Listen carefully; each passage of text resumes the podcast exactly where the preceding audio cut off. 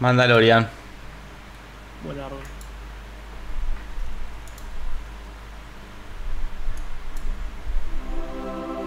El Simpson.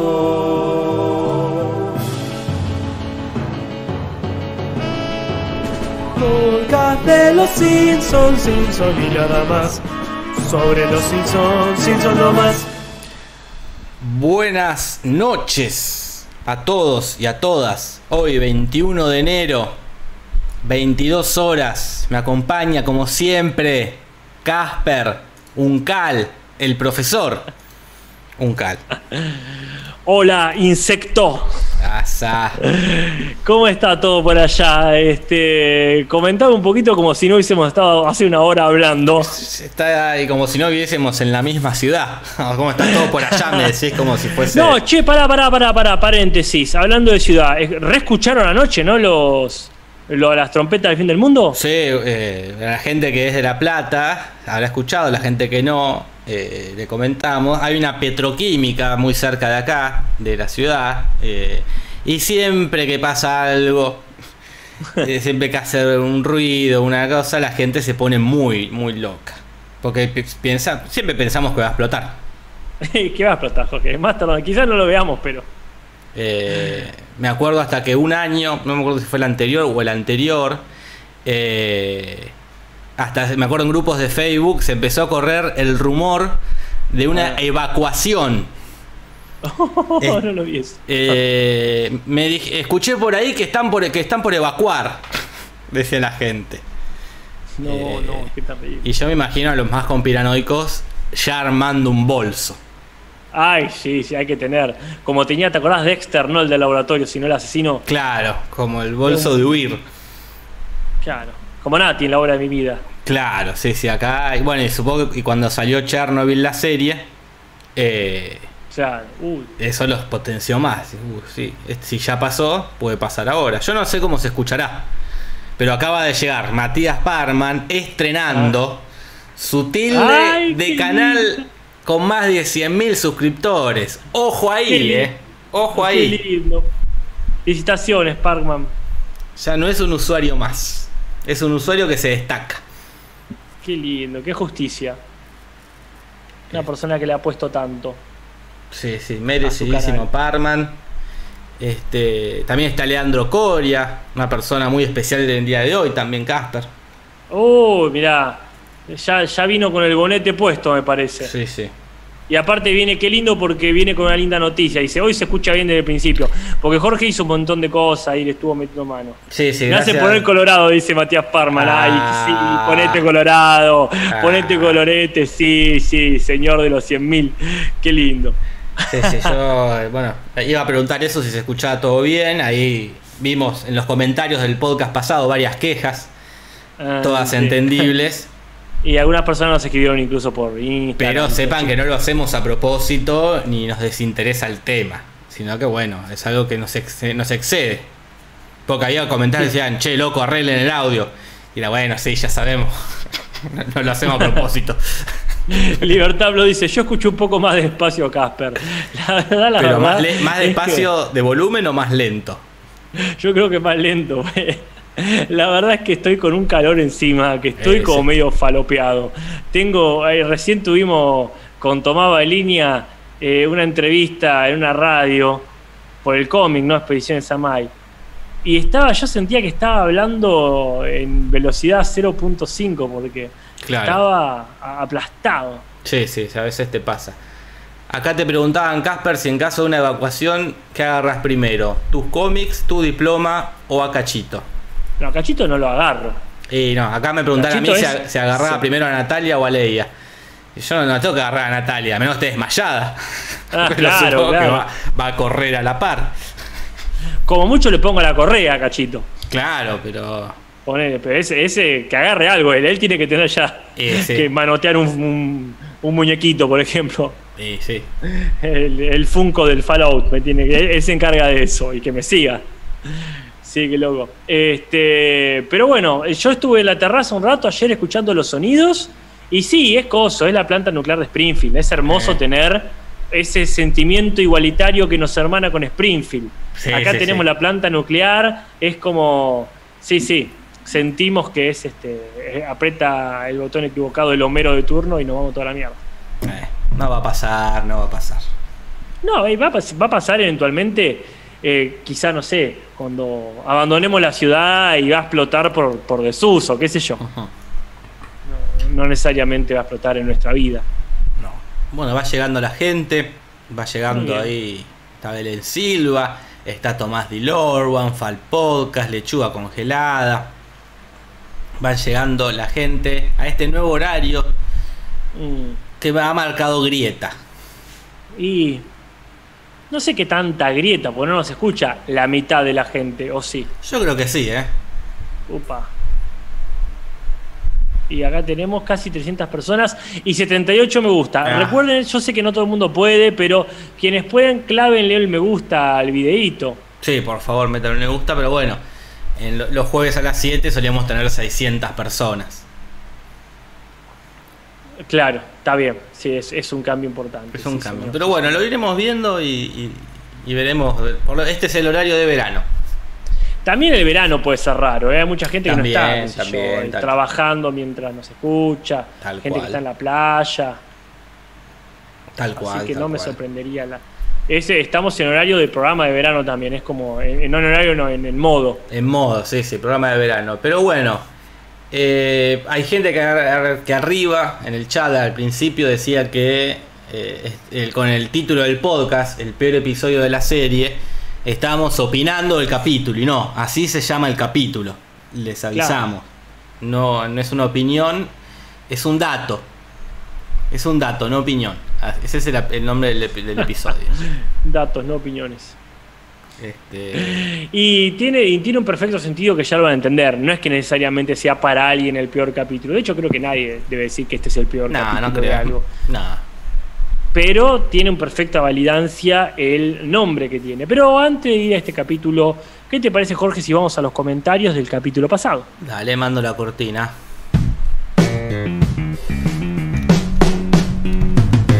Comentarios, comentarios. Comentarios, comentarios. Comentarios, comentarios. Oh, comentarios. Comentarios, comentarios. Comentarios, que en realidad es uno solo. sí. Los comentarios vamos a hacer nosotros sobre este comentario. Que es eh, de Michael Kadumi. Que dice: Hola, hola, antes que nada, les quiero contar que yo recordé a otro Jack Underweger. Un delincuente que en prisión escribió cuentos para niños y ganándose así la simpatía de personas, consiguió la libertad. Al salir, en 1990, se convirtió en asesino serial dejando un total de 12 víctimas. Decime que por lo menos no eran niños las víctimas. No lo sé. Esto, bueno, otro ejemplo de que. de separar al artista de la persona. ¿verdad? Podrá ser un excelente escritor, pero no, no, no lo invites a tu Sí. casa. No, no, ahí este, hay que chequear antes este, con mucho detalle, pero que en general a ningún escritor le, invi- le inviten a su casa. No, por las dudas no. Salvo que, salvo que lo conozcan realmente. Después te puedes ahorrar un- el disgusto. No hace falta que sea un asesino serial para que te caiga mal No, más vale, más vale. Es un extremo. eso. Ajá. Y vamos con los cumpleaños, Jorge. Tenemos varios. Para empezar, a Javier Higuera, a Nievegus, Jonathan Meléndez, Julián, novio de Maga, Ah. Jesús Gambetta. Sí, porque hay, hay- ahora claro. Este, Eli Tapia. Y aclaro a gente también como Jesús Gambetta, por favor, relajen. Les pedimos una mínima prueba de su cumpleaños. Pobre, perdió el DNI este muchacho, estaba preocupado. No nos compliquen la vida. Es como Alan pone, el pedido es sencillo. Cualquier chat donde te saluden. Cualquier historia que hiciste en tu cumpleaños sirve. No es que estamos acá como la gorra pidiéndoles el documento, el documento. ¿No, Una Jorge? constancia de quit de que, que la sacás en Google.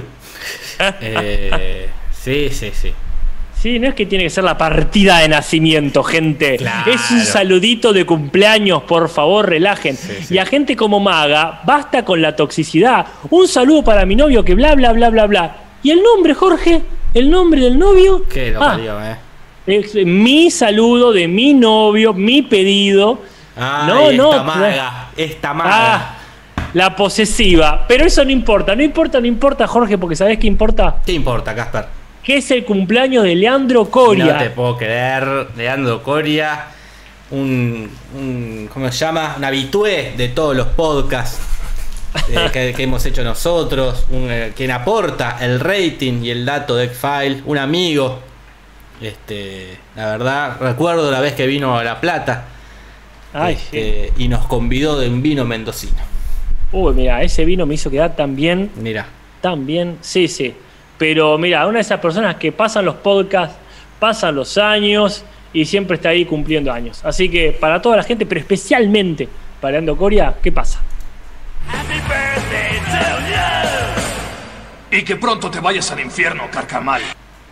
Bien, y cumplido con los comentarios y los cumpleaños, ahora sí vamos a pasar a hablar de lo que nos compete, que es del peor episodio de la serie, el capítulo 11 de la temporada 12, Mm, que tiene un guion, por supuesto.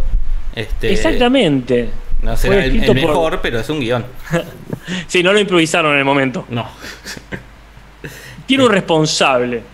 Pero no por mucho tiempo más, parece, porque estamos hablando de Larry Doyle, que lo conocemos porque estuvo haciendo Marge la loca, Marge está loca, que no nos gustó. Este, Pygmalion, la de que eh, se hace una operación en la cara a Moe, que también la verdad tenía muchos puntos flojos, más allá de algunas cosas lindas. El de Bart y la radio, que ese sí es muy lindo, ¿verdad? Sí, sí, que es el que va, el que tiene el programa de Chimentos en la radio, ¿eh? No el de que se cae al pozo. Y Girly Edition, edición femenina, ¿cuál era? El de Lisa Ibar eh, teniendo el noticiero. Ah, está perfecto.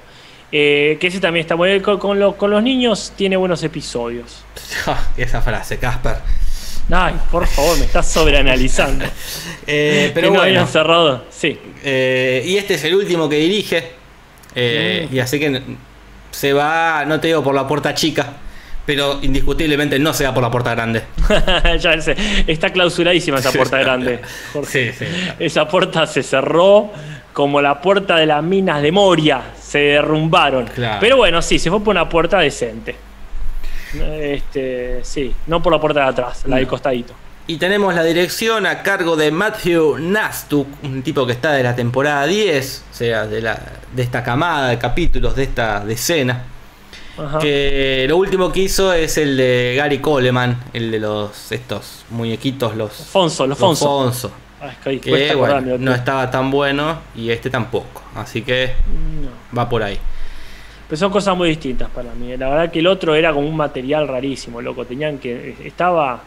Estaba Gary Coleman, se fueron a la mierda. En cambio, acá de invitado tenemos a alguien que perfectamente encaja y que es un gusto verlo por acá, porque el invitado es el señor Thomas Vincent Savini, un boomer que nació en el 46 y todavía está vivo. Sí, sí, una eminencia de los efectos especiales eh, que trabajó con los grandes, Casper, y en las grandes películas, como El Amanecer eh, de los Muertos de Joe Romero, donde también actúa haciendo el motoquero, algunas de Freddy, este, eh, algunas de la masacre de Texas, el asesino, el asesino, el bebé de Rosmarie, y dirigió la infame remake de la, de la Noche de los Muertos Vivos, la de 1990 Ah, la remake de Romero, que actúa el de Candyman mm, y la piba de Impacto Profundo.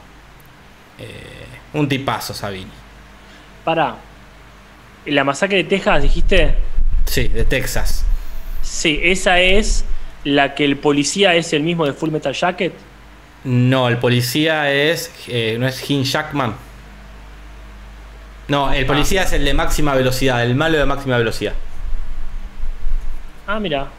El que le falta el dedo. eh, em, ¿Cómo Dennis se llama? Hopper. Dennis Hopper, ahí tenés. Ah, mira vos. Y acá, bueno, en el chat están nombrando otros éxitos de él, que es en el, en el- del Crepúsculo al Amanecer, la película de. ¿Cómo se llama? Eh, ahí. De Robert Rodríguez.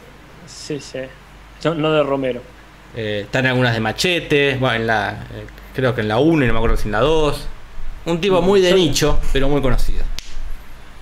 Pero bueno, acá, acá me están diciendo, la que digo yo es la remake. No la 2.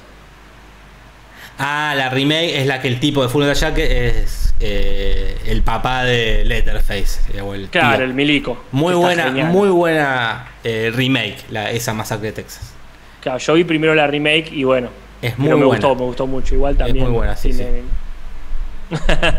bueno, en fin, este no es el- la masacre de Texas. No. Al menos no por ahora. Este, y acá, bueno, parece que hay un chismecín que el tipo eh, le dijeron que venga y lo convencieron porque es amigo de Dana Gould, que es una escritora de Los Simpsons, que no sé si era escritora todavía en ese momento. Y capaz que Pero bueno. le mintieron. Ah, eh, vení que está, que está tu amiga. Sí, y estaba también, pero había pasado a saludar. Claro. En fin, tiene por supuesto una pizarra. El pizarrón dice: No esconderé los medicamentos de la maestra. Vayan a saber de cuál está hablando. Y el sofá es este que es, me parece que es nuevo, ¿no, Jorge? El que hay un ballet parking que, que los hace sentar en el sofá. Sí, sí, yo creo que es nuevo, ¿eh? nunca se ha visto. Así que bienvenido. Bárbaro, bárbaro. La Bueno, cosa y este empieza. capítulo- Perdón, Casper, te interrumpí. No, discúlpame vos. Bueno, te disculpo. eh, eh, arrancan ahí en la casa, que están en el desayuno, están ahí este, flasheándola. Y eh, en la ladera hay parece un poco de bicarbonato, ¿no? Ah, Eh, pero antes de sacar el bicarbonato sacan lo que es la Mr. Butterworth, que es una marca de, de, de un jarabe, una, una especie, de- no sé qué se viene jarabe, la miel. Eh, sí, yo un- eh, supongo que es miel y si no, vos ubicás el quero. el para hacer sangre. Ah, ah, ¿Qué, qué tipo de cine que sos? eh? Solo, la verdad que no- por eso lo conozco. Mirá, no cualquiera diría eso, pero sí. Pero Es debe este- ser es una cosa así, ¿no? Que le pones ahí a, a los panqueques o al desayuno. Y es lo que saca la, la Lisa antes de sacar el bicarbonato y se da este momento de apuesta, que le apuestan a, a Homero a ver si se morfa o no lo, lo que queda ahí. Y Homero le apuesta los 5 dólares, eh, que después son 50, y tiene un- unas alucinaciones, ¿verdad, Casper? Y empieza a flashear con un montón de otras comidas que comió a lo largo de la historia. Eh, una recurrencia, Homero, esto, ¿no? De relacionar la comida con momentos como, por ejemplo, la frase esta de si no encaja, hay que absolverlo, que es la que dijo, rimando en inglés, eh, el abogado Johnny Lee Cochran Jr., que fue Claro. el abogado de OJ Simpson en el juicio más famoso de la década. Sí, sí. eh, como estaba el guante lleno de sangre ahí, que era supuestamente el guante del asesino. Claro. quiso demostrar de que ese guante no le entraba a OJ eh, y ahí hacen todo un show eh, Mm. porque recordemos que OJ Simpson también es actor Ah. y de- demuestra hacia el jurado que efectivamente el guante no le entraba se dice que no le entraba porque adentro él también estaba usando otro guante que era para no no no tocar el, El guante de forense. Claro, y por eso no le entró, pero en fin, eh, todo- fue todo un momento de la cultura. Que acá podría ser, no sé si vieron Carmel, ¿vos viste Carmel? Ah, sí, la viste, Casper. Sí, Jorge. El momento favor. del aire acondicionado, yo creo que ese sería el momento, o el de Peachy Taylor y, Eh, y- Yo creo que es el de Pituto. O el del Pituto, esas, frases, sí. esas frases que quedan. frases que quedan, sí, sí, ahí tenés, eh, sí. en los juicios. ¿no? Es que ahí lo interesante es que, que pillo que estuvo este abogado, porque la hizo en rima. Porque esa, eh, si no encaja, hay que dejarlo libre. Claro. Y encima rimando, y aparte le quedó la imagen a la gente, de verdad, el guante no le encajaba. Claro, Eh, sí, sí, sí. Por favor, vean Carmel, porque es el mismo pensamiento, es universal. Somos todos así. Sí, sí, pero bueno. Estamos esperando un detalle que te dé vuelta todo y que te demuestre, ¿no? Eh, nos gusta, somos épicos, nos gusta sí, la ficción. Otra frase que se escucha es Richard Nixon con la voz de Skinner, en este caso, renunciando a la presidencia, que eso fue en, el- en la década del 70, eh, cuando bueno saltó todo el tema de Watergate. eh, así que. Según sabemos, según sabemos por Forrest Gump. Claro, que de- develó todo Forrest Gump ahí eh, de- denunciándolo. Y está ahí su renuncia. Y la otra frase es la de Neil Armstrong, la de un pequeño paso para el hombre, un gran paso para la humanidad. Que es cuando Mm. llegó a la luna. El 16 de julio de 1969. No, el 16 salió, Jorge. El 16 ah, es verdad, el 16 salió. Yo, yo estoy haciendo un esfuerzo gigantesco para aceptar tu verdad de la historia. Así que por lo menos atenete a los hechos, a los datos concretos. El 16 salió y llegó el 20 el día del amigo. El Día del Amigo, por eso justamente es el Día del Amigo. Lindo. estamos todos viendo la misma película. Eh, ya, Este, Estás muy conspiranoico, Casper. Estás al, al- Perdón. al borde de, de la luna no existe. Ah, la nieve no existe, es plástico fabricado acá en la petroquímica de La Plata. Eh, sí, vos, hay, bueno, a ustedes les mandé ¿no? la captura de ese amigo mío que tengo en Facebook. sí, amigo que no puedo decir el nombre porque no me lo acuerdo nunca. No, Así y, que acá, vez no lo diría, pero sí, que eh, elaboró la teoría de que la nieve que, que ocurrió en Madrid hace pocos días fue falsa. terrible, terrible. Eh, uno se pregunta para qué, ¿no? Eh, pero bueno, cada cual. Sí, sí, pero era una hermosura. Yo estuve viendo los videitos de conspiranoias este, ya de la nieve falsa, me encanta, me encanta. Este, no, no tienen que, si hay, hay que cuidar a esa gente. Hay que La- la tener la, gente de- raya. Sí, no, hay que cuidarla en los dos sentidos, para que nunca falte, pero para que nunca sobre. Claro, es así como que sea ahí, pero que, que no se exceda. Banco el espíritu de duda, de experimentación, me parece genial. Este, pero ya decir si la nieve es falsa y negar este, la realidad. Pero bueno, eh, una, a, a- a cierta escala es eh, tierno, digamos. ¿Qué? Bueno, cuestión que acá pasa algo que medio que ya lo hemos visto. Bart se gana algo de plata, en vez de 20 dólares ahora se gana 50 y va con Milhouse a gastarlo en lo de Apu. No es que no está, la situación es muy linda, Garpa, pero la verdad, la verdad, Jorge, vuelvo a decir lo mismo, creo que ni falta hace que lo diga, nos recuerda un momento épico muy parecido, ¿no? Sí, sí, e- e- esto ya pasó. Aparte van al mismo lugar, que van a lo de Apu. Eh, Claro. Es como bas- bas- bastante similar. Eh, una, una lástima. Pero bueno, esto eh, va, va a de- desencadenar en otra cosa, que es en llegar a la tienda de los cómics. Antes hay un lindo momento de Milhouse, que siempre es el que termina salvando las papas. es cuando quiere gastar eh, un poco de plata en usar suavizante para ropa. Eh, y ahí se ve que tiene unos calzones de mi pequeño pony. Esta franquicia, eh, ya cono- conocidísima, que ahora se, se convirtió hasta en una caricatura, hasta en un culto. Este, Sí, creo que la hemos mencionado hace poquito, ¿no? Tengo la idea de que no hace mucho. creo que Milhouse también tenía una manta, una manta de, de, Ah. de pe- mi pequeño pony, ¿no? ya. Y después sí, van a eh, la tienda de cómics a comprar el número, un número importante del hombre radioactivo. Lo cual también nos recuerda otro gran capítulo. También, sí, sí, pero eh, no les alcanza. Y ahí aparece la mamá de Martin. Ah, mira vos. ¿Qué hace la señora ahí?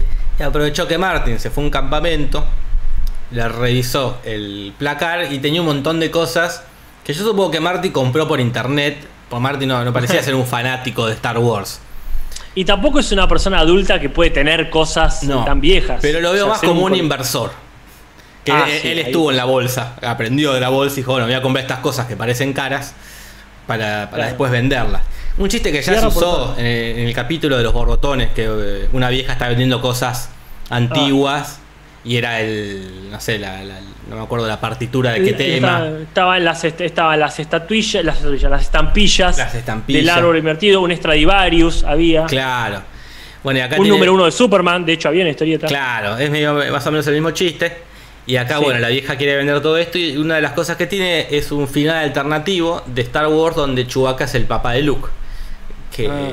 Que esto podría ser una referencia a un final alternativo, no alternativo, sería como un final falso eh, que tenía eh, la 2 de Star Wars, el Imperio Contraataca, que era que Obi-Wan había matado al padre de Luke, ¿no? Cuando se estaba filmando, eh, para que no se spoileara, para que no se corriera el rumor, para que nadie dijera nada del verdadero plot de la serie, de la película, al actor que hacía de Darth Vader le dijeron que diga ese texto. Y después recientemente fallecido. el recientemente fallecido, eh, no me acuerdo el nombre, ¿no? Eh. David Prowse. Y después cuando de ¿cómo se llama? Eh, James Earl Jones hizo el doblaje, di- dijeron la frase posta Mm. que era que Darth Vader. Y es re feo esto, que no sabía, no sé si sabías lo que le pasó al chabón este que puso el cuerpo de Darth Vader.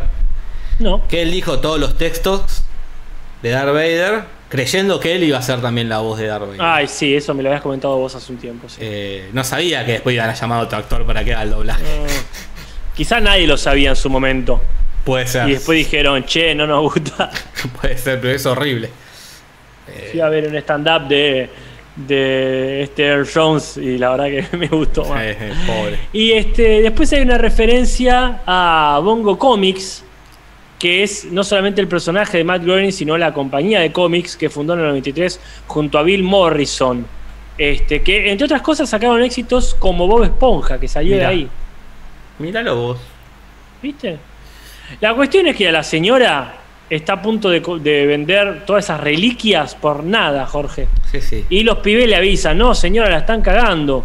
Y ahí se recalienta el tipo de las historietas y los banea de por vida. Sí, sí, bañadísimos. Y Homero le cuenta que él también fue bañado en una época de un espectáculo de un tal Leo Anthony Gallagher Jr. Y ahí se ve la escena de que el tipo parece que tiene un, un- una parte de su show que era pegarle un martillazo a una sandía. Eh, no puede fallar. y Homero se la saca y se la come, ¿no? Y es un tipo conocido, ¿verdad, Casper? Este. Sí, pues yo mm, no sé que este Gallagher. Yo tenía la duda eterna si era una especie de artista plástico que hacía un happening. Pero no, tenía este un, un- un- un montón de, de recorrido, de sketch. Pero solía cerrar con este sketch de al estilo llame ya. Sí. De, de te quiero vender algo. Este, que era justamente el Sledge o Matic, o sea, el marti, el martillómetro, ponele, Sí. este, que iba rompiendo cosas, rompiendo cosas y terminaba rompiendo una sandía, con lo cual la gente ya iba a sus espectáculos con ropa que se pudiera manchar o con un nylon para protegerse. Incluso los teatros empezaban a tomar medidas cada vez que él venía, Claro. que me parece muy bien porque de haber sabido es lo que hubiésemos hecho nosotros aquella vez cuando nuestro teatro, nuestro querido escudo, que ahora está complicado, nos Sí. hicieron eso. Sí, sí, sí. Parece que el tipo tuvo un juicio una vez porque le pegó a una mujer con un conejo de peluche. Entonces, Sí. bueno, ¿qué tan grave puede ser, Casper? Que te peguen con un conejo. nada, Nada. Ni te quejes. Ni te quejes, pero parece que adentro del conejo de peluche hay un matafuegos. Y eso duele. No sé si vieron tiempo de valientes. Que Luis Luque le pega al puma con un matafuegos en la cabeza. Y bueno, fueron a juicio y medio que el juicio lo ganó el chabón solo por ser gracioso, porque en todas sus declaraciones era bastante cómico. A mí me hace acordar mucho a Fernando Peña todo esto. Porque me Ah, acuerdo claro. que una vez había contado que en un show Fernando Peña tiró como un hacha al público. No pasó nada, pero pudo haber pasado. Y ten- todo. tenía esas cosas muy al límite, Fernando Peña. No, no, qué terrible, terrible. Es que el teatro tiene eso. tenés- eh, una de las posibilidades es morir. Lo que uno no sabe cuando va al teatro, que puede morir. Es que tenés que ir y estás, estás física, no, no es ver una película. Que sí. si morís ya es cosa tuya. Más- Podés, podés morir por cualquier cosa. Estás en un Decirle lugar Lincoln, ajeno. miedo a Lincoln. Sin ir más lejos. Sin ir más acá. Leandro, sí, sí, acá Leandro Coria, perdón, volviendo un poquito a Darth Vader, tiene razón, que encima el actor cuando se saca el casco del personaje tampoco es él. Claro, pobre Lo han loco. cagado, lo han cagado de todos lados. No, lo, lo cagaron, pero pobre. Pero bueno, eh, la, la- la historia hizo justicia y se llevó a conocer, por lo menos. Como Ah, que sí, sí. ahora todos sabemos quién es este buen hombre. Pero Y bueno, no pasa le cuenta esta anécdota eh, para hacerlo sentir mejor a Bar, de que bueno, a todos nos banean en algún lado. eh, pero por otro lado, le lee la noticia de que en el local de los cómics va a hacer una presentación Este Tom Savini, ¿verdad? Y, acá como- el capítulo como que empieza, perdón, pero acá como Sí. el capítulo empieza de vuelta. Claro. Porque arranca con toda la familia en la mesa y pasa algo y, y hacen. Y acá de vuelta vuelven a estar toda la familia en la mesa y se enteran de algo. Parece el comienzo de la cama elástica, ¿viste? Sí, sí. Es como que, che, se acabó rapidísimo lo primero. Bueno, es que la historia secundaria la mechamos con la primera y de vuelta al disparador de toda la familia reunida. Bien, sí, una. No digo un despropósito, pero rari. Es raro. y sí, aparte, el invitado tiene que aclarar muy bien quién es, ¿no? sí. Y porque, a ver, no es tan cono- todo bien con Tom Savini. Pero bueno, se- tampoco es conocido popularmente. Es muy conocido dentro del nicho del terror. eh, pero tampoco es, eh, no sé, Robert Englund, ¿no? Por decirte algo. No es una cara visible. Es que ese es el tema. Eh, es muy raro. O sea, el tipo dirigió una película, pero no es director. Claro. Eh, actuó en algunas películas, pero no es eh, fundamentalmente actor. Entonces, claro, está en un rubro donde se aprecia mucho lo que hace, Claro. como, el que, como el que creó el alien de Ridley Scott. No me acuerdo el nombre. Claro, el tipo, cual. o la mina, no me acuerdo honestamente, es re conocido, pero en el ambiente, ¿no te acordás? Ah, este chabón. Sí, no, bien pe- Acá lo que dice Lucio Scafaria. De chico siempre pensé que Tom Savini era un mago. Yo también, porque te lo muestran ahí como que es un mago, no un chabón que hace efectos especiales. Y aparte tiene nombre de mago, ¿eh? El gran Tom Sabini. El gran Savini. el gran Sabini, totalmente. Este, pero bueno, en fin, acá dicen varias de las películas más conocidas. Mencionan Creep Show, que yo no la vi, la verdad, que es una, como dice Carlita, una antología de terror, que son varios cortos metidos en la misma película. Sí. Que lo dirigió Joe Romero y está escrita por Stephen King. Stephen. King. ya, el- yo, la- yo vi solo el corto que actúa Stephen King, que es el primero, creo. Y la verdad que mucho no me gustó. No, a, a diferencia de Viernes 13, otra película donde participa eh, Tom Savini, que sí me gustó. Y El Amanecer de los Muertos, que es otra película que nombra ahí. eh, donde La original. hace efecto. La original, la del 78. Que como ya Ahí dijimos, también actúa. Sí, ahí tenés otra remake que salió muy bien, ¿eh? Esa, sal- esa salió muy bien. esa, eh. Y pues bueno, cuestión que Bart dice, uy, qué garrón, porque todas las ganas de ir a ver al chabón este, pero estoy bañadísimo de la comiquería. Este, y Homero dice, yo me encargo y planea el viejo y confiable este, disfraz de una persona arriba de la otra y un impermeable que las tapa. Como el de Bojack Horseman, el, Sí, el novio el de. Princess Caroline, que no se sabe nunca si son unos nenes uno arriba del otro. Eh, Qué gran, gran, gran personaje. qué gran serie.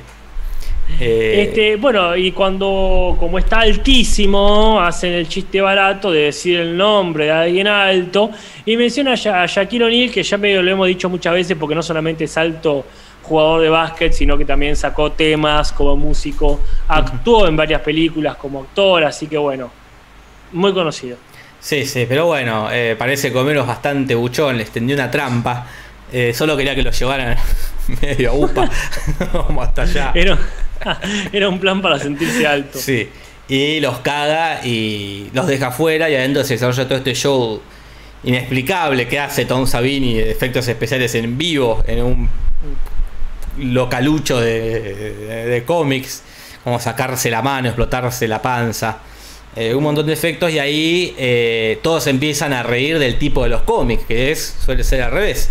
El- él es el que se ríe de la gente, ¿no? Y eh, nombra como una especie de...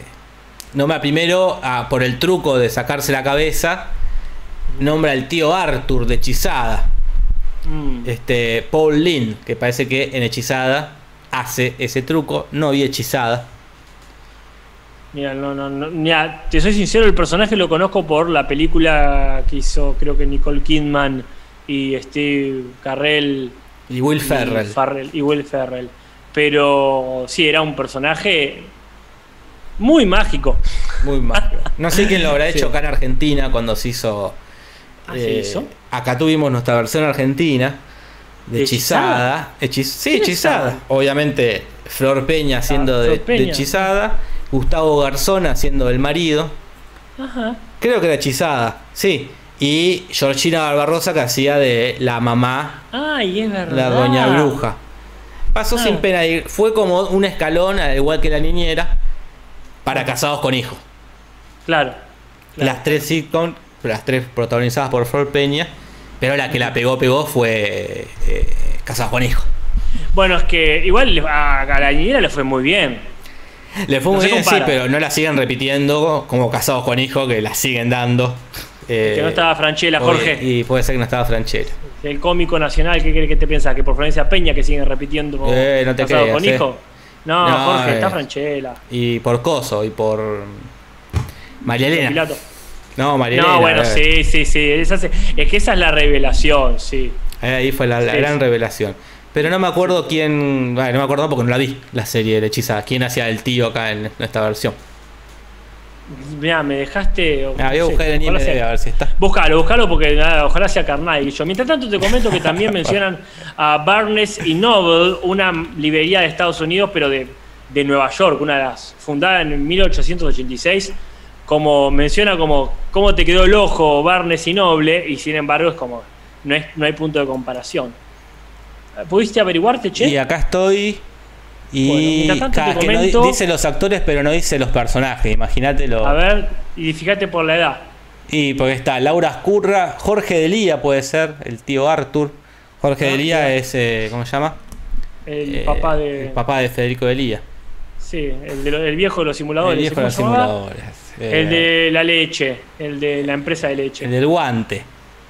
El del guante. ¿cómo se llamaba? Feller, ahí tenés. Feller, gracias, gracias. Feller, Puede ser sí. porque también actúa Pablo Echarri, pero no creo que. que No, no lo bien pedo. Y no hay más actores acá. Bueno, vamos a adjudicarlo. Si alguien lo sabe en el chat, que lo diga. El personaje en la película nueva la hace Steve Carrell y este. Y la verdad, la verdad que. A ver, acá sí en, en Wikipedia, Samantha, que era Flor Peña, Claro. Gustavo Garza Barrosa, Julio Roca, interpretado por Julio Roca, le pusieron, eh, jefe de Eduardo, él era el jefe de Eduardo y uno de los dueños de Rocalandia. Esther, después por esto, Olga y Cornelio, los vecinos de al lado, Mauricio, el papá de Samantha, que era Hernando Andrés, pero no sé si era el tío Artur ese. Mirá. Bueno, qué Quizás lo metieron. También había una tía. Había una tía que era una viejita que aparecía por la chimenea. Y Arthur creo que aparecía cada vez que se rompía un espejo. Ah, mira. que toda la, toda la familia tenían sus características. Pero bueno. Como dice Este- OneFall Podcast, esto no es el hechizada. No, y nunca lo será, te digo. Este, pero ya que está, aprovecho esa onda hechizada para recomendar WandaVision, que está muy bonita. Está muy bonita, sí. Voy a decirlo así: valió la pena pagarse Amazon Prime para verlo. Sí, Lástima que no está en Amazon Prime. está en Disney. Pero. Eh, eh, qué hijo de puta. Sí, sí. ¿Qué, cosa? Eh, ¿Cómo no vas a pagar? ¿Cómo vas a piratear vos? Sí, es que, sí, sí, es que, Hijo es que de- yo pago HBO, yo ya pagué HBO para ver el Mandalorian. Ah, qué hijo de puta. Viste Bueno, que fin. sale. eh, ¿Qué, perdón. ¿Qué sale? Eh, ¿Qué sale? ¿Qué sale? El de Paramount, el, el servicio de streaming de Paramount. Ay, pobre, no, en serio. Eh, pero ojo, eh, ojo. ¿Qué saca? Primero tiene el padrino. Va. No, es algo que atraiga a mucha gente. Uh, vamos a poner Paramount No, para ver el no- padrino. ¿Qué? ¿No está en Netflix igual? ¿O ¿Qué onda? Pero tenía un par de series. Tiene South, South- ah, pues tiene Comedy Central, entonces tiene South Park. Ah, eh, tiene Bob. Esponja. Eh, Tiene el padrino. Eh, ya con South Park es un. eh, sí, mira, quizás eso sería motivo para que yo lo vea. sí, no, no, no le puedo hacer competencia capaz a Disney, pero bueno. No, competencia ahí no puede hacer, ni Disney mismo se puede hacer competencia. Bueno, cuestión que muestra varios trucos y uno de ellos es sacarse la mano. Y eso nos hace acordar a Dedos, el, eh, uno de los, la mascota quizá, de la familia Adams, de los locos Adam, que en realidad se llamaba distinto y tenía algunas particularidades, ¿no, Jorge? Acá se llamaba Think, cosa, como el tío. Claro. ¿Cómo se llamaba el tío cosa? Eh, y parece que al principio en la serie no es que era una mano, Ah, era una persona que no quería mostrar, todo, un personaje que no quería mostrar todo su cuerpo. mm, Entonces solo se veía su mano que solía salir por distintos agujeros de la casa, ¿no? Sí. Y la mano era del mismísimo Largo, del actor que sea de Largo. Y ya después en la Claro. película, las de estas, la de los 90, ahí sí ya fue una, como había una- un avance tecnológico más interesante, eh, fue solamente una mano. Dedos. Igual también, claro, como acá se llamaba Dedos, como te daba la idea de que era una mano. Claro. Mira la cosa, aparte el tío Cosa era cosa. El tío ¿Cómo se llamaba? ¿It? Y ya te ¿El busco. tío eso? A ver. Tío Cosa. Qué, qué poca capacidad de. Cousin It. Sí, el tío Cosa. Pero Cousin pusieron Cosa. Ah, es verdad. Estuvieron muy bien.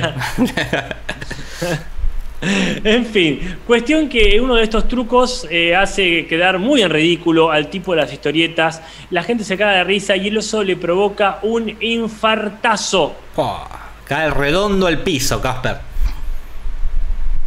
Y ahí este cae redondo del piso y lo tienen que llevar al hospital. Y ahí le dicen a una de dos, o cerrás por un tiempo el laburo y te dedicas a, A descansar. hacer amigos, a descansar, viste, vida social, o te morís. Y dice, no, que si me muero, se, se va todo para la competencia, que dice Frodo de, de Shelbyville. Y yo supongo que Frodo es el nombre de la otra comiquería en honor a uno de los personajes más famosos de El Señor de los Anillos. Hmm. Si no el más. Eh, no, eh, para mí Gandalf Gollum es el más conocido y después... Gollum. eh, Gollum es Gollum, es icónico. Qué qué- Pero bueno, ahí entramos en... Entramos en subjetividades. Tal cual. Lo- Gandalf es muy conocido también. Ah, El tema es que ahí eh, hacen varios chistes en relación a- a- al mundo de los cómics. Algunos se llegan a entender en español, otros no. Eh, pues le dice, tenés que ser amigos, le dice los super amigos, le nombra. Que vendría a ser la Liga de la Justicia, ¿verdad? Esta serie animada que estuvo entre el 73 y el 86, Casper, de DC. Eh, y después nota, nombra algo más, ¿verdad? Sí, porque menciona este, dice, cuando le dicen a quién le dejo la tienda y los pibes dicen a nosotros, y dice, dejarle la tienda a unos nenes de 10 años, ¿qué es esto? El mundo bizarro. Y Bizarro World, también conocido como H-Trae, es decir, Earth, Tierra al revés, es el mundo donde vive Bizarro. El Superman trucho, el que sería una versión justamente bizarra de Superman, que es un tipo blanco con la cabeza medio cuadrada, que vive en un mundo donde está todo al revés. Y aparte, eso se hizo tan famoso que quedó en la cultura popular esto de decir Bizarro World. Y de hecho es tan famoso, Jorge, que hasta alguno, alguno de mis tíos, archiboomers, ha tenido conmigo una conversación explicándome quién era este. Porque decir, eh, pero ¿cómo va a ser tal cosa? ¿Qué sos? Bizarro, el de Superman. Y tener que explicar, no, es que el personaje que le gustaba, como que le había pegado muy fuerte Mira, en su imaginario esta cuestión de el Superman bizarro. Y me explicaba, qué sé yo, este, mi tío Tiado. Vos ponele que eh, a vos te gusta el asado y allá en ese mundo te gustaba la basura.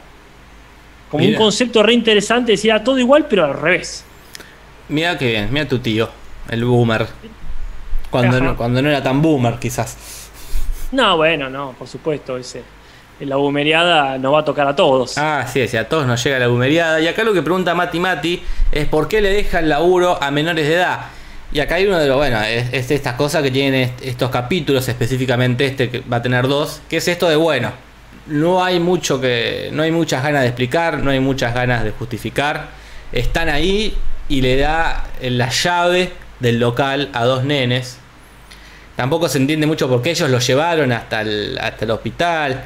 Eh, esta cosa que ya hemos visto en varios capítulos de, bueno, cómo metemos a los Simpsons en esta historia. ¿Cómo hacemos que, que, que Homero o Bart participen de la aventura de un personaje que en el cual no tendrían que participar? Que ya hemos visto esto del señor Bart yendo le preguntaron a pedir consejos a Homero. Eh, no, no, está, está. Y acá es bueno, hay que meter a los ¿Cuándo fue Simpsons. también? Que hace poco también que Homero estaba en el hospital, en la sala de hospital, ya como con Moe, con lo de la cara. No, bueno, Moe de hecho no está tan mal. No, había una Pero también sí. rara de, de, de alguien que le iba a ver, si- mira, vamos a chumbear los capítulos. ¿Quién fue? Sí, que, que estaban ahí como decir por qué. Acá por lo menos dicen, ah, menos mal que estos pibes llamaron al 911. Ujú. Pero sí, ¿por qué no le dejó a Homero, que es un señor mayor de edad por Sí, lo menos? por lo en vez de- ir, porque aparte sigue estando haciendo cosas con Homero. No tiene, no tiene sentido. Pero bueno, los, pi- los pibitos parece que la administran mucho mejor que, que tipo de los cómics porque son más amables, te dejan leer ahí, te dejan tocar los cómics, qué sé yo. Son más copados. Ah, con Krusty dice acá, de la gente, que es Ah. esto también de "Ma, ayúdame a volver a ser famoso o ayúdame a recuperar el violín. Con la hija, sí, Con la cualquiera. hija, sí, no, sí. no, no. E- e- Estas situaciones, bueno, hay que meter sí o sí a, la familia, ¿verdad? Y acá quedan los pibitos ahí y aparece Nelson leyendo un cómic que es de eh, Sad Sack, que es un personaje eh, yankee que se creó durante la Segunda Guerra Mundial y que es así el como el, el- el militar torpe y, y- y tonto, ¿verdad? Que hace todo mal. Medio parecido a Beto el Recluta, otro cómic sobre militares. ¿Qué tiene que ver con Beto Recluta? Es verdad. Eh, y acá sería la muerte de Sansa, que se llama el comité de Nelson, que podría hacer referencia una vez más a la muerte de Superman, ¿verdad? Este cómic súper famoso que salió en los 90, en el 92. Que estuve, una vez vi en YouTube, no me acuerdo para qué, que salieron notas en los noticieros de muere Superman Eh, fue un temita. como si fuese algo, una persona. o como si fuese algo que decís va a ser para siempre. Cuando obviamente no lo fue. día. Murió un mes y volvió. Pero ¿Qué te pensás? que me corrijas a Garnaga, que creo que fue la primera vez que se mataba así a un protagonista. De- de- después salieron la muerte de Flash, creo, la muerte de tal. Pero Mm. como que era la primera vez que moría así como un así, súper, un Yo, grosso, un protagonista. Yo no entiendo, posta, no entiendo, aunque me lo explique, no entiendo cómo no hicieron la película de la muerte de Superman. Eh, Es el título. es un buen Ah. título. Es un buen título. Pero bueno, en la Liga de la Justicia muere Superman. Sí, claro, es que justamente. Por eso me molestó más esa película, por eso la detesté. eh, Como, vamos a hacer la Biblia, genial. Pero en vez de poner la Biblia, vamos a poner en, en la mitología egipcia.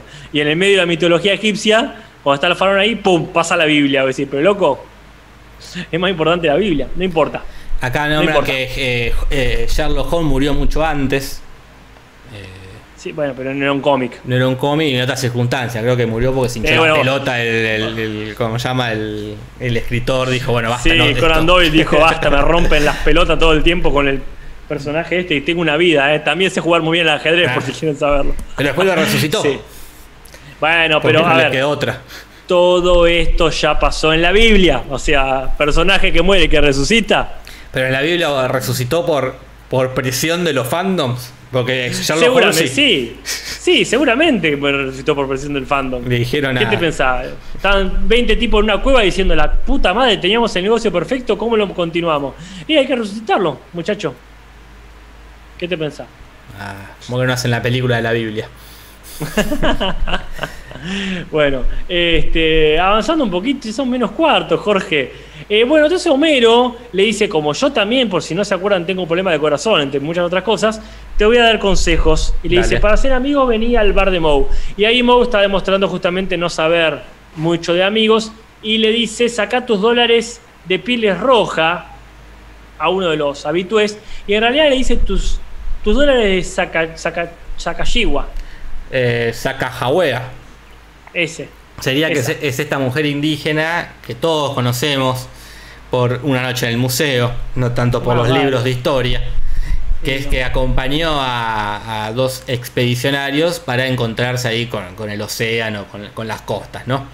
Y en el 2000 eh, salieron una, una serie de monedas de un dólar con la cara de, de esta mujer, ¿no? Pero parece que Moe es bastante no sé cómo se dice, racista se dice cuando no te caben los, los pueblos Sí. originarios, no sé cómo sería el término. es, es un tipo de racismo, sin duda. Pero bueno, no le caben esas monedas. Acá estaban diciendo que Jesús fue el primer zombie y no.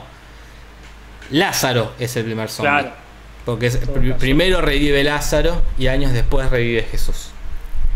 Ya, eh, Pero ahí Lázaro no revió por el No, por la presión del fandom. No, no, no, por la- Eso fue el autor mismo. El autor, el autor de la por Biblia. conveniencias, por conveniencias de la trama revivió. Claro. Bueno, cuestión que se están haciendo cargo ahí, este, y, y- y hay un temita, un problema entre los amigos, porque pareciera ser que no gozan de los mismos privilegios Bart y Milhouse. Entonces Milhouse aprovecha un momentito Perdón, de que poder. esto ya pasó cuando manejaron juntos la fábrica. Sí, pero ahí por lo menos lo contrató. La fábrica era de Bart. Claro. Es parecido, sí, pero pongamos las cosas como son. La fábrica era de Bart.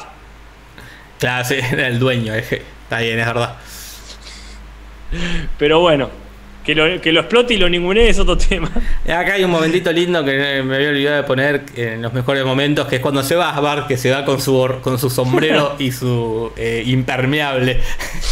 Causa mucha ¿Cuál gracia. jefe, pero jefe de los años 40. Claro, eso me parece muy gracioso eso. Sí, sí, tiene detallecitos muy lindos este capítulo, ¿eh? sin duda que los tiene.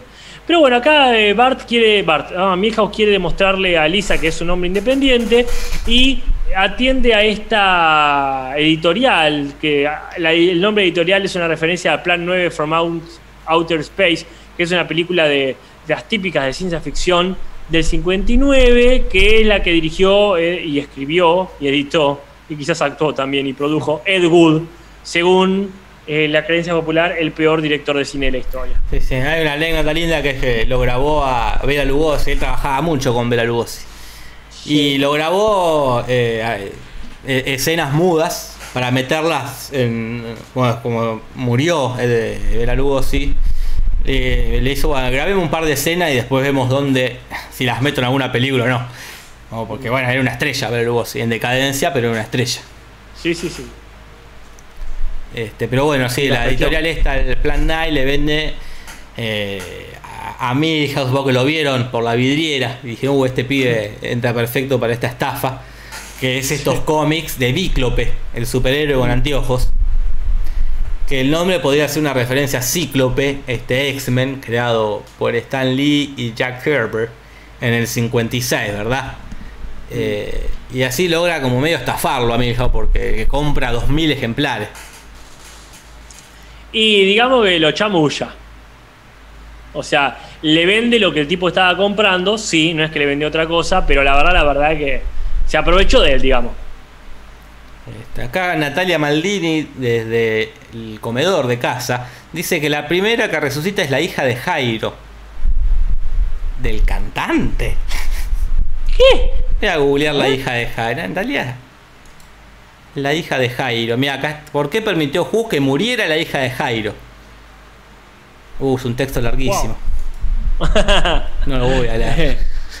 Pero mira qué interesante. Mira, ahí tenés un, un, un personaje de la Biblia ninguneado. Mira. No sé. Jairo, no, mirá, no conocía a Jairo, mucho menos a la hija. Que se explique Natalia Maldini qué hay detrás de esa historia. Natalia Maldini es una persona que prestó atención a sus clases de catequesis en la escuela. ¿eh? Mira ahí.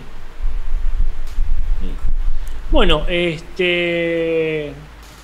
¿Dónde nos quedamos? Estoy re perdido, Jorge. Nos quedamos en que Milhouse compra Eh. un montón de, Ah, de, de historietas, eh, se pelea con Bart y se pelea con, con. Se pelean, se cagan a piñas, pero sí accidentalmente descubre eh, Ah. el cuarto secreto del hombre de los cómics, que es entrando por un pequeño túnel tapado por un póster. Un póster de She-Hulk, esta versión femenina de Hulk, la prima de Bruce Banner, eh, que recibe sangre, una transfusión de sangre de Bruce Banner y ahí le da sus poderes, ¿no? Pero esta She-Hulk está en una pose, este póster, eh, bastante parecida a Rita Eh, esta actriz y bailarina yankee. Y todo esto podría ser una referencia a Shawshank Redemption. Yo diría que sí. Lo que si es un agujero en la pared tapado por un póster de Rita Hayworth, es de Shawshank Redemption. Sí, aparte es re común que, que hagan cuestiones de Chochan Redemption. Lo hace poquito lo mencionamos también. Mm. Y bueno, avanzamos un poquito con las referencias de esta historia y después volvemos con la de la secundaria, ¿te parece? Dale, dale. Bueno, cuestión que es un asco la revista de Bíclope. Eh, los matones no sirven ni siquiera para, para golpear con ella. O sea, no podría ser el chiste de Pachu Peña Claro, de pegarle no a la puede. gente. Imposible. Y en un momento dice, ¿quién es su novia? Y le dice Luisa la Fea, haciendo una referencia que para mí es a Betty la Fea. El éxito del momento que salió la, la novela del 99 hasta el 2001 estaba en su apogeo la novela de Betty la Fea. O mejor dicho, de Yo soy Betty la Fea. Sí, sí, sí. Y, un y Bardo exitazo. caga pedo, un exitazo. Bardo caga pedo dice, no la quieren ni los pájaros pasar los nidos, y menciona en inglés al menos a Lance Crafter, que es este, una minorista de anteojos muy conocida, que sería la verdadera responsable de todo esto. Y bueno, y ya que estamos avanzando ahí, eh, descubren eh, este, este cuarto secreto lleno de VHS rarísimos que tiene ahí. Y uno lo que tiene es la autopsia al, al extraterrestre. En latino dicen otra cosa que nada que ver. Pero bueno, es esta famosísima eh, autopsia que supuestamente se hizo ahí cuando cayó el ovni en Roosevelt y que publicó en la década de los 90 un tal Ray Santilli, ¿verdad? Que la publicó, la hizo pública y que Chiche Helbrun se encargó de desmentir.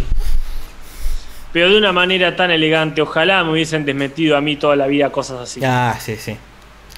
Para la gente que no sabe, comenta un poquito, aunque ya lo hemos comentado realmente. Es esta, ah, supuestamente esta falsa autopsia extraterrestre que se ve ahí, todo muy real, pero y la muestra Chiche, creo que en su programa que era Memoria. Eh, Pero en un momento, cuando están haciendo la autopsia, todo muy creíble, irrumpe Chiche, aparece ahí en la, como en la filmación, ¿no? Y demostrando que era todo mentira. Que estaba Chicha ahí. Pero me acuerdo que, a- que a mí de, de chico me dio muchísimo miedo toda esa, esa autopsia. Era como, me daba terror. No, sí, sí, sí. Era como. Estábamos a un paso de descubrir la vida en el mundo exterior. Y después descubrimos que la vida en el mundo exterior era Chiche Hebron. La Chicha Y después, bueno, mencionan al Padrino 3, ya veremos bien por qué. Y mencionan también a un tal Fred Rogers, que es ese, el Mr. Rogers, que lo vimos hace poco, ¿no es cierto? Correteando con los Teletubbies a Homero, ¿no? Claro, es este conductor de televisión que estuvo ahí haciendo en la TV pública de allá. Este programa de- del 68 al 2001, que es el que hizo Tom Hanks en la película. Y el chiste es que, bueno, ja- eh, nunca se pondría en pedo el señor Roger. Y acá tiene una, una- un- el tipo de los cómics, tiene un video donde está borracho, una cosa inadmisible. Este, pero bueno, y ahora sí, volvemos un cacho para atrás porque acá hay una historia de amor, Casper. Claro, una historia secundaria o si quieres incluso terciaria, porque después de hacer muchas cosas este, y de hablar en Klingon y todo lo demás, el tipo de historieta se va a un curso de cómo hacer amigos. ¿Te acuerdas algo de ese curso, Jorge? No me acuerdo nada. Es imposible que te acuerdes, porque nunca llegan a entrar. En la mera puerta se atraviesa con la madre de Skinner, la señora Inés Skinner, este, y este, le dicen, invítame, eh, invítame a cenar. Se cruzan un par de insultos Oh, y de referencias. Para empezar, cuando va a abrir el picaporte, dice eh, contacto humano, la última frontera, el tipo de historietas, esa es una referencia a una de las frases más famosas de Star Trek. Y cuando eh, le dice, no me acuerdo si Gordon Flom o algo así, le dice este, la, la vieja a- de las historietas, y él en inglés le dice Oldie Hawn, que este, sería una referencia a Goldie Hawn, esa actriz tan icónica de los 90, que seguramente la recuerdan a Goldie Hawn, o como se pronuncie, por La muerte le sienta bien, o más probablemente por El Club de las Divorciadas. Tal cual, Casper, sí, sí, es conocida para mí ahí. Para mí es esa señora. Y también le dice, el tipo le engamó de insulto, le dice, ahora sé lo que pasó con Baby Jane, le dice. Haciendo referencia a la película, What Happened to Baby Jane, esta película de John Crawford, eh, que trata de eso, de una, una, una niña actriz, una joven actriz que queda en el olvido y se convierte como en una vieja chota. Entonces, como le hace referencia a que esa es esa vieja chota, ¿no? eso es lo que le pasó. Eh, Pero ellos se gustan, le- les Sí. cabe eso de bardearse y bardear a las otras personas. Entonces empiezan a salir, mira qué lindo. Y hay el inevitable montaje de la parejita haciendo cosas con música de fondo. ¿Cuál es esa música? es Puppy Love. Eh, la canción del 60 de Polanca, a quien ya vimos en Los Simpsons haciendo el tema No vean a los monstruos. Exactamente. Y mientras tanto los pibes están sacando eh, rédito de esas de esos cassettes con con qué sería películas prohibidas, pero no- bueno, sí, con videos, con videos secretos. Sí, Y hay ahí también una redada muy oportuna, muy salida de la nada de la policía. Supongo que Homero les pasó el dato también a la sí, policía. bastante buchón. en esta. Y hay un momento muy lindo que no lo puse en el mejor momento, pero me parece hermoso, que es cuando llega la policía y algunos pibes se quieren escapar por pósters, Claro. como si también fuesen falsos de la Por pared. ahí entraron. Por ahí salen, piensa. Tiene sentido. Y los pósters, uno es Frankenstein de 50 pies de alto, que es una referencia a la película Frankenstein del 31 y a la película El ataque de la mujer de 50 pies de alto. Y también hay otro que es eh, una referencia a la invasión de los Saucermen, o sea, de los hombres de los platillos voladores, que también es una película muy de, de los años 50. Y esa sería la última referencia de esta larga lista de referencias, Jorge. Ya son las 11 de la noche, apareció Carlita para saludar, porque dice que lo escucha Mariana en diferido y también pasó la previa así nomás, Marielita que nos está escuchando. Mirá, Así que grande. un saludo a ambas. Y a las 444 personas, se ha subido el número. Eh, así que quizás gente- no sea un tan mal horario, Casper. Bueno, hay que ver. Yo creo que mucha gente todavía se tiene que acordar. Ya, es inevitable, Me es cuesta, a mí, enero. acor- me cuesta a mí acordarme. claro, tal Este- cual. Es perfectamente entendible. Así que bueno, bienvenida a la gente que se suma. Y para compensar tantas referencias tenemos un puñadito de curiosidades. Sí. Curiosidades en el Simpson. En el Simpson. Pocas curiosidades muy poco curiosas y una de ellas es los otros baneados que están ahí en la tienda de los cómics. Uno es Nelson, tiene toda perfecta validancia, porque se habrá mandado alguna. Otro pareciera ser Matt Groening. Y otro es Bob Patiño, lo cual es raro porque ¿qué haría Bob Patiño en una tienda de cómics? Y por eso está baneado justamente. eso. Habrá ido a, a bardear a la cultura popular. De todas formas está ahí como que quiere volver a aparecer Bob Patiño, ¿eh? Eh, sí, sí, ya lo están anunciando, lo están anunciando, ya queda poco y ya aparece. ¿eh? Eh, después la frase del capítulo, el peor episodio de la historia, el peor episodio, es primero que es una frase, no te diría un latiguillo del personaje porque no lo dice tanto, cada tanto lo dice, pero ya la frase en sí, el peor episodio lo dijo en el de Pucci, cuando Ah. se, re- se refería al peor episodio, ¿verdad? Después él tenía una remera que decía eso cuando está la del caballo de carreras. Sí, sí, él- pero no- para mí no llega a ser tan a la par de ah, excelente. no me acuerdo. Para nada. De hecho, tiene eso que no tiene nombre el personaje. Entonces, para mí siempre está como ahí en un. Sí, creo que le, aparece más, más adelante el nombre, le ponen. Claro. Eh, pero sí, todavía no tiene nombre, es el tipo de los cómics, sí, sí. Ajá. Y después, bueno, eh, es curioso, Bíclope en la historieta está en la portada fajando unos rugbyers y este, dice un algo que no se, no se ha traducido ac- acá, pero le está diciendo gracias por hacerme llorar. Ahí tenés. Esa sería su frase de estereotipo. Y después vos me decías que los, los semis están yendo a la mierda. Yo creo que los Emmy y los Simpson tienen un convenio de que cada tanto le tienen que dar un premio con cualquier excusa. Y acá el que ganó fue Hank Azaria por hacer eh, la voz del tipo de los cómics, ¿no? Se ganó su Emmy. ¿Qué sé yo? No sé. Para mí, quizás, no sé, habrá hecho algo extra, como que eso lo grabó en tiempo récord. Claro. O al revés, tuvo tres días sin salir de la cabina grabando este. al- Algo así tiene que haber habido. Y esas son Si no, no todas las curiosetas. Vamos con el separador del mejor hipermomento. Al toque, mi rey. Uh, no se escuchó nada. Tenía bajo el volumen. Ahora sí. Mejor y peor momento en el Simpson. Había que escuchar a Ezequiel Barano que nos hizo esta y todas las cortinas de este programa, a quien siempre le agradecemos profundamente. Estaba recién en el chat, me Sí, parece. sí, creo que andaba por ahí.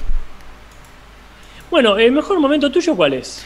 A mí me gusta mucho él, gracias por el aviso cuando Bobero los buchonea. Eh, me parece simpático ese como esa revelación de que le- lo llamó por teléfono antes y le dijo guarda. El que diga Shaquille O'Neal. claro. Es él. Eh, me parece simpático. También me parece simpático Bar yéndose con el impermeable. Eh, eh, sí, Sí, está, está lindo, está lindo. A mí me gusta el momento de cuando Bar dice, uy, la pucha, no puedo ir, estoy rebañado. Y Homero dice, tranquilo, ya planeé algo. Y dice, pero ¿cómo puede ser que lo planeaste si te acabas de tener problemas? Es verdad, tenés razón. Dame un segundito.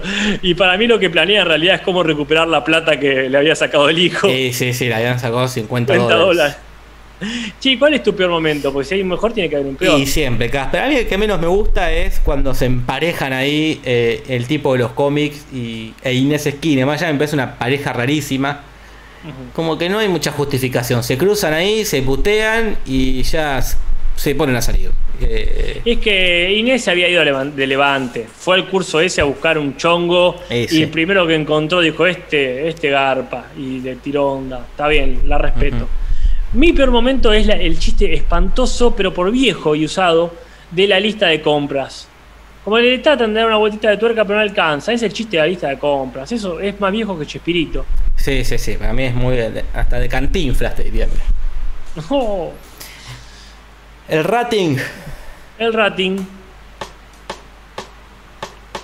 El rating de esta semana más bajo que el de X-Files. Y una vez más, Varano se equivoca porque el rating no es más bajo que el de X-Files, es más alto porque tiene 9,8 puntos de rating, Casper. Le fue re bien, Jorge. Va. Casi que llega a las viejas épocas. Claro, sí, sí, le fue bastante bien. Yo sospecho que por el título del episodio puede ser que se Eh, llame el peor episodio de serie. Bueno, te invita a ver. Eh, Quizá por Tom a capaz por Tom amigos. Savini.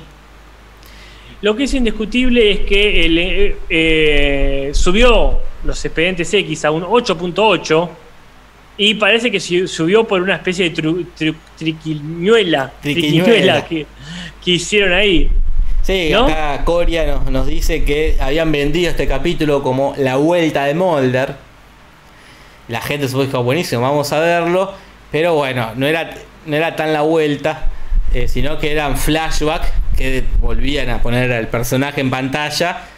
Pero el actor no había ido, de David Duchovny, no. Una chantada, una chantada. Eso sí será está fácil. Bueno, vamos con las traducciones y ya terminamos. Y ya terminamos. Traducciones, ¿qué va a pasar? Tim Humberto original. Traducciones, ¿qué va a pasar en el Simpson?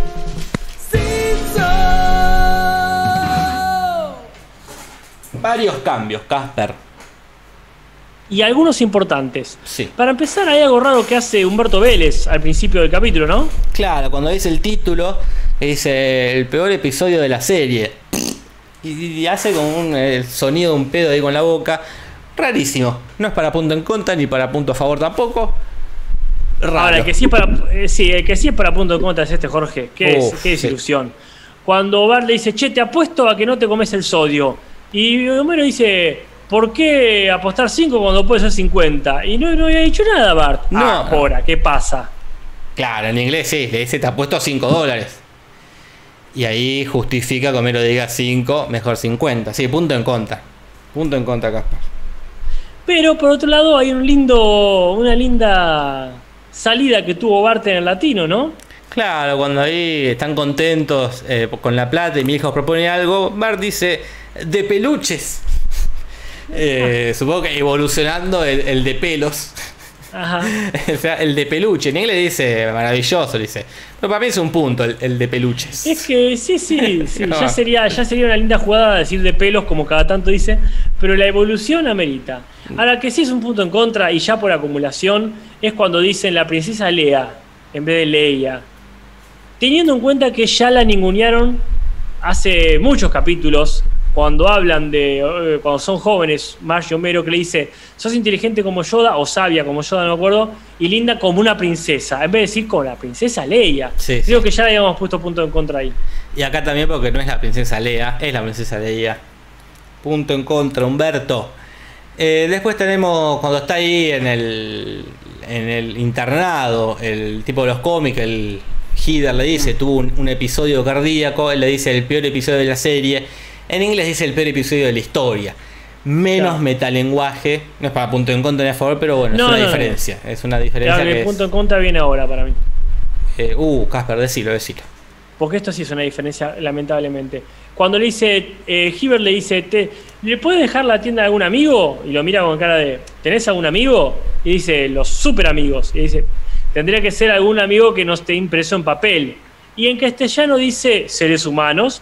Pero en inglés, cuando le dicen que no, amigos que no estén impresos, dice, ¿qué? Figuras de acción. Dice, claro, muñequitos. Sin salir de la lógica de las cosas que hay en su tienda. Y me parece un chiste muy simpático y me parece el pedo que lo hayan cambiado. Sí, sí, sí, punto en contra, definitivamente, Casper. ¿eh? Y acá otro que es para mí es para punto en contra. Porque como que deja medio en claro que, que no se juntan a grabar ya. Porque en un momento, eh, cuando Homero lo lleva al tipo de los cómics a hacerse amigo de los borrachines del bar de Moe, le dice, no me quiero hacer amigo de, de- de estas lacras, prefiero hacerme amigo de un refrigerador. Y Moe dice, así que ahora insultas al aire acondicionado. Y sí, ¿en ¿Qué quedamos? En inglés todo el tiempo dice aire acondicionado, no dice nunca refrigerador. A menos que en México le digan refrigerador también al aire acondicionado. O, se, qui- o quisieron hacer un chiste, que- pero me parece esto como, como que no están juntos. Como para que alguien diga, che, es raro esto. Para mí es un punto en contra. Bueno, estamos castradores, pero la verdad, la verdad que lo amerita. Pero acá viene uno a este, favor, Casper.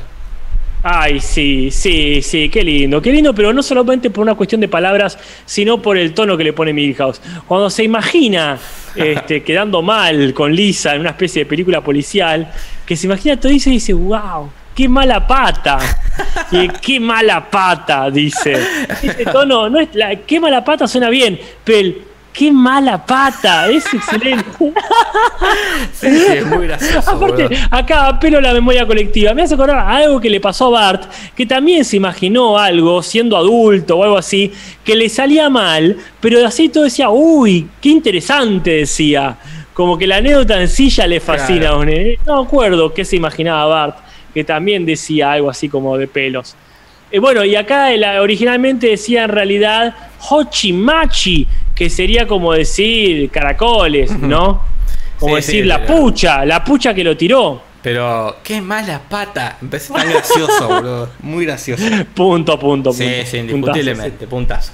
Después tenemos, bueno, cuando dice esta Holly Ham, esta actriz, eh, acá lo cambian por Vejestorio, por una cuestión que no, no es tan conocida la actriz. Eh, lo mismo que Luisa la Fea, por supuesto, no es algo que agregó el latino. En inglés dice Lois Lame, que por lo que vimos ahí buscando en los traductores de, de in- español e inglés, se refiere a algo como, como lisiada, lame, Mm. discapacitada, coja. No sé si es exactamente eso, pero bueno, no es Luisa la Fea. Ajá, bárbaro. Este, no es para punto, pero me parece una linda referencia. Después, bueno, la fábrica de gafas, como dijo, como dijimos, era una Lens Crafter específicamente, y acá viene el tema. Vos estás muy en contra de esta traducción de la autopsia alienígena, ¿no? Claro, porque dice autopista del alienígeno. No tiene nada que ver. se mandaron, se mandaron cualquiera. Aparte encima dice alienígeno que es como un producto, suena espantoso. Pero no sé si para punto en contra, pero porque ya estamos dándole varios, sería ya como una goleada innecesaria. Pero. va, vamos, es la autopsia del alienígena. Aparte ya se había nombrado, ya era muy conocido. Sí, sí. Para mí tiraron cualquiera. Tiraron cualquiera. La que no, la- la- quienes no tiran cualquiera son la gente del chat, que me hace acordar, sí, cuando apostaba en Las Vegas y perdía, y que de todas formas decía, uy, qué copado. ¿Te acordás? no, no me acuerdo. Eh, no me acuerdo qué capítulo es. Bueno. Pero Eh, bueno, sí, sí, es, es esa. eh, es esa. esa imagen. Y acá también hay un cambio bastante raro, que es cuando saca también la copia del Padrino 3, dice la- el Padrino 3 autorizado, y en inglés dice el Padrino 3 versión buena, Claro. que es distinto, porque como todos sabemos, es la peor de las tres, pero no es mala. Pero esto sería, Casper, una, otro presagio, otra premonición de los Simpsons. Exactamente, otro augurio, otra profecía, como quiera decirlo, porque la verdad es que después se hizo una versión, supuestamente la versión buena, que yo no la vi, así que vos decime. Sí, este ¿Cómo año quedó? salió y ah, para mí no, no es, eh, es la misma que el original con una escena cambiada de lugar. Cambió una escena que estaba en el minuto 30 y la puso en el minuto 1. Pero si para Coppola eso es la versión buena, bueno, perfecto. Eres el director. ¿Qué debía decir yo? Pero bueno, sí, acá está el presagio. Lo capaz que se le ocurrió después de ver este capítulo, Coppola. Dijo, sí, es Ah, verdad. verdad, tengo que hacer una versión buena. Ya me, me están troleando los Simpsons, tengo que hacer algo. Sí, sí. Y bueno, viene este momento tan lindo que es cuando están en el momento incómodo Skinner y el novio de su madre y baja la vieja que se pone un perfume que le arde, todo es hermoso en ese momento y cierra con un mamá, te vi todo. Y en realidad le dice, te vi la figura, dice. Y el remate también es distinto, no le dice, este, eh, ah, ves, ves mucho más cuando buscas verrugas. Y dice, bueno, eso aparte, en realidad me, me molesta que salga con un desconocido, que me parece una linda resolución. En realidad le dice, ves mucho más cuando me buscas verrugas. Y Skinner en inglés le dice, hey, lo que hago para ganarme mi mesada no es asunto de un nadie. Bien. Ahí este, se entiende que hace eso porque es parte de su, eh, no solo de su deber como hijo, sino parte de sus quehaceres para ganarse la mesada. De su trabajo. Ajá. Después tenemos un pequeño cambio que es cuando están ahí eh, ya haciendo la redada, Gorgor y, y Lu, que le dice, esto tiene más cintas piratas que, y se queda trabado, un supermercado chino, le dice. Claro. Eh, y después también nombra eh, a una bolsa de té chino. Y ahí en inglés dice una bolsa de té japonés. Por eso Claro. Gorgor dice, porque esa obsesión por los orientales. El cambio es mínimo, pero me, me parece como destacable, siendo las 23 y cuarto. Bueno, bueno. Así que no era tan descartable ahora que veo la hora. ¿No? Pero para cerrar, sí, la verdad, estamos des- destacando 15 minutos. Y después, este, uno que a mí me causa mucha gracia, una linda frase, que es cuando le dice, ahora bésame cara de chiste, le dice Inés al tipo de las historietas. En realidad, ni que le dice funny face, o sea, cara graciosa o cara rara. Pero el cara de chiste me parece, no Sí. para punto, pero una linda, un lindo cambio. Y esto queda 3.40 para Humberto, 3.49 para el original. Así que bueno, están ahí. De a poco se van acercando. Este, Te preguntarás, Casper, que hay que ver el domingo en Twitch. Me- sí, me intriga totalmente, ¿qué hay que ver? Creo el del tenis, ¿no era? Ay, cierto, sí. Qué Eh, bacana. eh, ¿Cómo se llama? Juego limpio. Lo detesto, Jorge, lo detesto. Pero quizás arranque bien, ¿eh? Detesto el final. Es de que terminan eh, jugando un montón de tenistas famosos, ¿no? Creo que sí. Oh, qué desastre. Y no, y no Sí. Sabatini. Tenía que haber estado Gabriela Sabatini. Por supuesto, en general. si, no nombran a Gabriela Sabatini, en ningún momento es un punto en contra ya. Oh, pero para, para el original. No, para, la- para el latino, metiendo, meten tanto, meten Betty la Fea. ¿entendés? Bueno, mínimo, nombrame a Gabriela Sabatini. La tendrían que nombrar en el original, Jorge. Es También. una figura internacional. Yo recuerdo la parodia de Top Gun. Eh, Shot- Eh, ¿Te acordás de. Locos del Aire? Locos del aire. Sí, que en un momento la mujer se cae, se despeina y dice, ¿te parece? Yo sé, y dice, ¿te parece a alguien? A, a Gabriela Zapatini, sí, me lo dicen todo el tiempo. Después mi viejo me- dejó que me pasara el entusiasmo, uy, nombraron a alguien en Argentina, y me explicó, hicieron 20 tomas con un famoso de cada país, más o menos. Ah, sí, mi viejo me dejó disfrutar, pero también me dijo, mirá. Sí, se habrán nombrado. eh, no seas ingenuo. Estuvo muy bien. Pero bueno, eh, no sé, para mí vamos a ver. Yo creo que si Humberto no se pone la 10, Está bien. no se pone la camiseta latinoamericana y nombra a, porque después más adelante va a nombrar a Susana Jiménez, por ejemplo, Ay, sí, sí. que lo va a meter en el doblaje a la fuerza. Acá mete más Sabatini. Totalmente. Jorge, nosotros metimos 20 minutos de más casi. Cualquiera, Y la cualquiera. verdad, la verdad, los he disfrutado mucho, pero también tengo mucha hambre. Sí, sí, yo también tengo muchísima hambre, así que les agradecemos a la gente que ha estado ahí a altas horas de la noche. Eh, no sé si ya se irán a dormir, si recién empiezan la noche, pero bueno, nosotros nos vamos. Será hasta el domingo y mañana a las 5 de la tarde les espero si quieren ver algunos capítulos de Dragon Ball. Estamos ya en la saga de Cell, Jorge, se está chupando gente. Ya apareció Cell, qué bien, qué bien Cell. Sí, sí, ya está, se acaba de transformar en su, supongo, segunda transformación. Ah, En la de Y los, a labios, las- los labios anchos. Sí, y sin nariz, que supongo que eso es por el DNA de Krillin. Claro, sí, sí, no tiene nariz. Pero no, no he puesto mucho, porque todavía soy un neófito en todo esto, por supuesto. Así que no conozco mucho el lore. Y después, a las 8 de la noche, vamos a ver la primera película de una saga, que es esta de. que vos me recomendaste, de. ¿Cómo es? El Vengador El Tóxico. Vengador Tóxico, peliculón. Así que a las 8 de la noche hacemos doble, te vemos la primera película. Y el fin de semana seguimos con Twitch. Y a las 10 de la noche del domingo, twitchamos el Cinso. Y Jorge, el- y muchas el gracias. sábado que viene Ah, cumplimos lo que hemos prometido. Cumpliremos. Exactamente. Cumpliremos, hay que ver si llegamos vivos, si no explota la, la petroquímica, Jorge. Vamos a ver Ro- este, Rocky, la 1 y la 2 seguidas. Seguidas, seguidas. Con En un el pucho en el medio. Sí, sí, en el medio o cuando quieras. Dale. Bueno, gente, Bueno. nos vemos entonces eh, el domingo en Twitch o mañana en lo de Casper o el jueves en YouTube acá mismo. Y así que bueno, nada más que decir. Abrazos.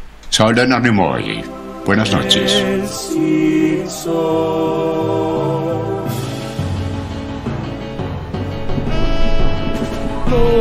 De los Simpsons, Simpson y nada más. Sobre los Simpsons, Simpson no más.